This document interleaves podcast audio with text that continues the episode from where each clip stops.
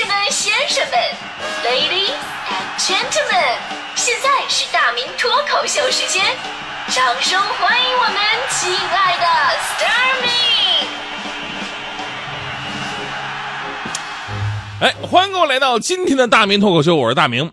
其实作为中国人啊，就咱们中国文化本身的某些方面的遗传呐、或多或少让我们都有一点点小迷信。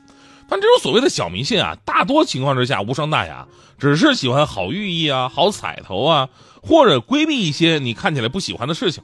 比方说，当年我第一次参加高考之前，我这个淋雨我感冒了。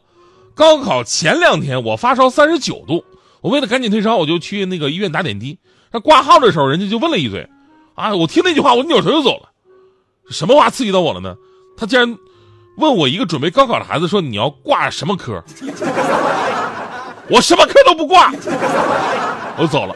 结果呢，就是第一次我高考真的是挂了好多科。呃买房子选楼层也是啊，就很多层不受待见啊。刚才说了，带四的楼层，包括带十三的楼层，这就不用说了。我有朋友选的十带十八的层，十八楼层，回去以后呢，父母让他赶紧换了。然后我心想，十八要发多好啊！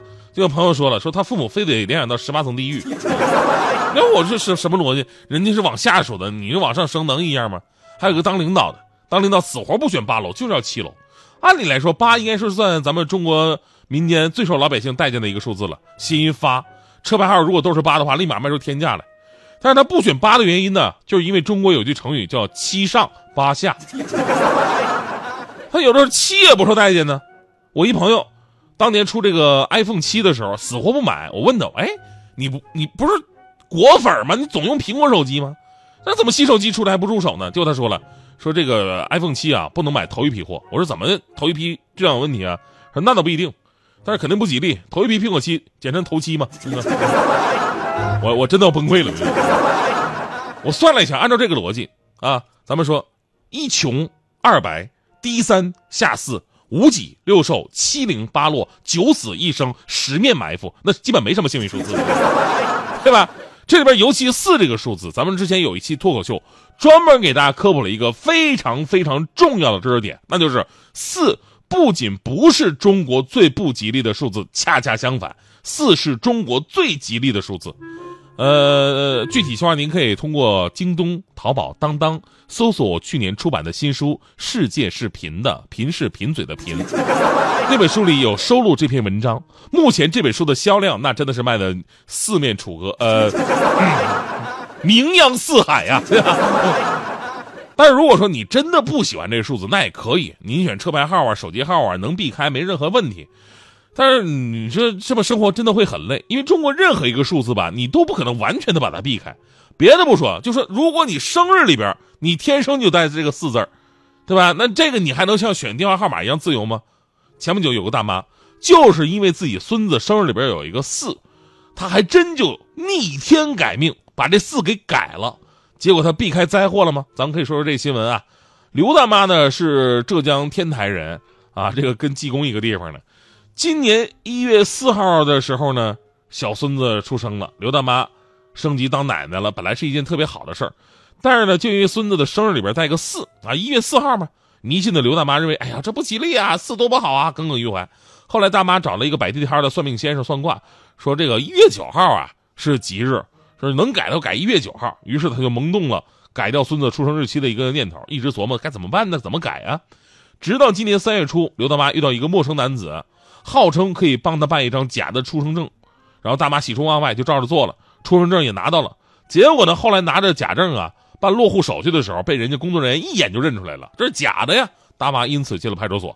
所以您看，这改完是不带四了，但是您的运气没好哪去。首先，咱们说法啊，根据刑法第二百八十条的规定。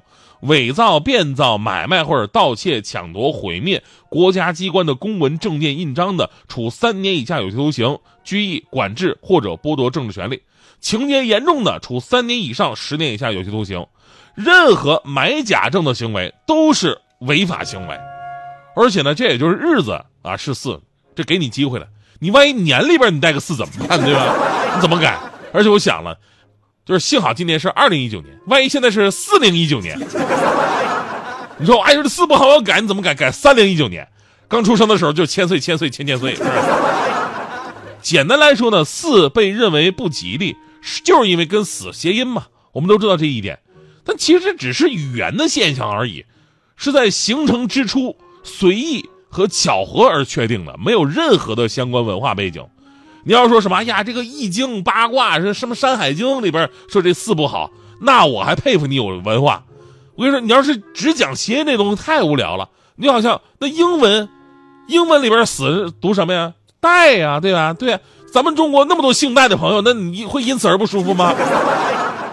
我们台还有个主持人叫戴戴的，这是死两次。那我叫大明，大也有戴的音啊，戴明死明，这这。所以你要是硬是联系吧，咱谁都能联系得上，这就没意思了。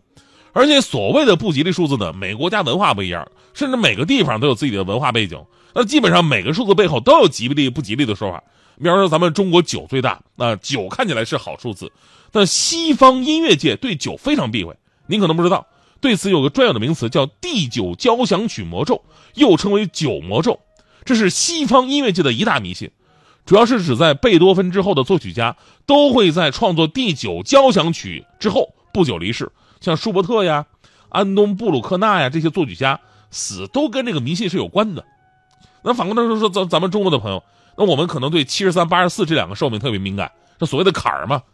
其实有个调查说这两个寿命啊，并不比其他寿命什么死亡率高，只是因为咱们中国的两位圣人，孔子活到七十三，孟子活到八十四。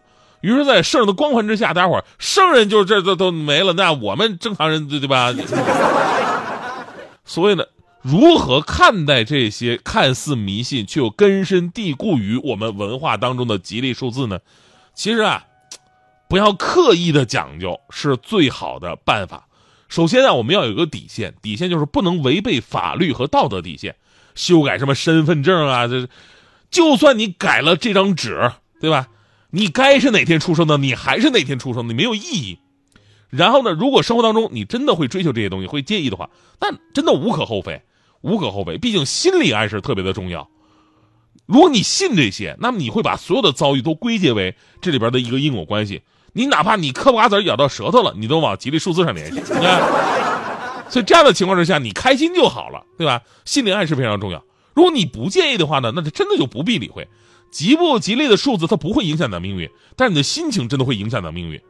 生活当中，咱们说实实在在的帮助，比那些虚头巴脑的东西重要多了。就好像你在群里边抢那个红包啊，打开一看，哟，我抢到十三块钱，十三不吉利，我给你退一块，哦，或我再给他要两块，对吧？不可能啊！我们念错一个字扣四十块钱。您看，林老师，领导别你带四不吉利，你跟凑整，你扣一百行不行啊？其实我们人生啊。充满了幸运，生活在幸福当中而不自知，才是最大的不幸。比方说，我虽然在做早班吧，但是我们这领导对我真的是特别的好，特别好。我到现在还记得，就是过年，虽然我们都留在台里边值班没回家，但是在台里值班的时候，我们领导是起大早来到直播间，就给我们快乐早点到每个人发了红包，就甭管里边钱多钱少吧，都是情谊，对吧？那个红包快半年了，我都没拆。我就放在家里边放着压箱底儿，我就觉得这是一份幸运，一份鼓励。结果呢，前两天吧，有个快递啊，送快递的说这个快递是到付，到付我身上没零钱啊，没办法了。我哎，我突然想，我这家里不有红包吗？我现在拿出来顶一下吧。结果打开红包的瞬间，我震惊了，红包里边没有钱，就一张纸，上面写着“今天也要加油哟”。所以我我我特别想跟我们领导说，领导就是甭管里边钱多钱少，总得有点钱吧。我天生不爱拐弯抹角，只爱往前冲。不管他三七二十一，先闯一闯再说。就算撞得头破血流也没关系，我不怕痛。你的爱情哲学实在让人搞不懂，又要风流要会叫我，还要能攻读白头。你的条件太过苛刻，请等一等，我想想再说。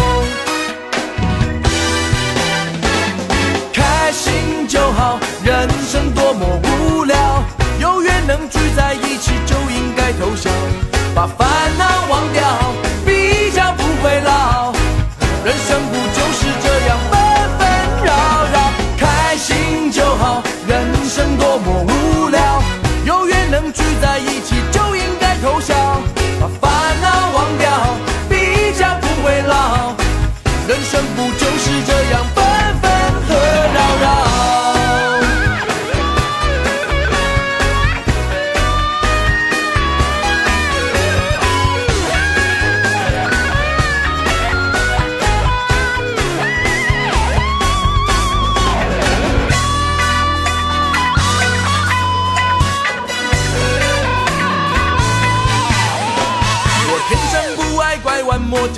再，往前冲。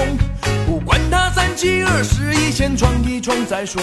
就算撞得头破血流也没关系，我不怕痛。你的爱情哲学实在让人搞不懂，又要风流要会叫我，还要能攻读白头。你的条件太过苛刻，先等一等，我想想再说。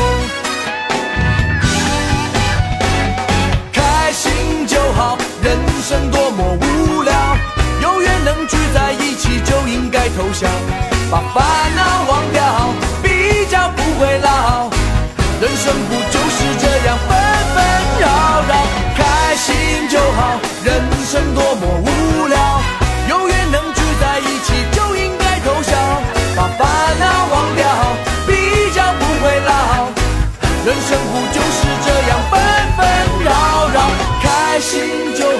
人生多么无聊，有缘能聚在一起就应该偷笑，把烦恼忘掉，比较不会老。